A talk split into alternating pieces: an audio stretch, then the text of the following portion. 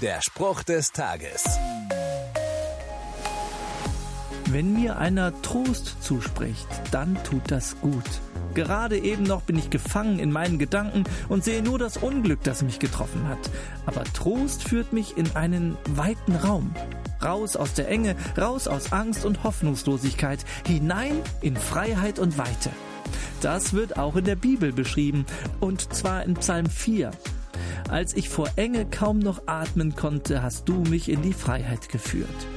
Derjenige, der hier tröstet, das ist Gott, der hier mit du angesprochen wird.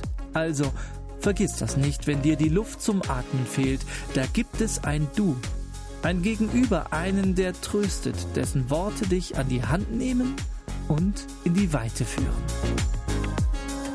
Der Spruch des Tages steht in der Bibel. Bibellesen auf bibleserver.com.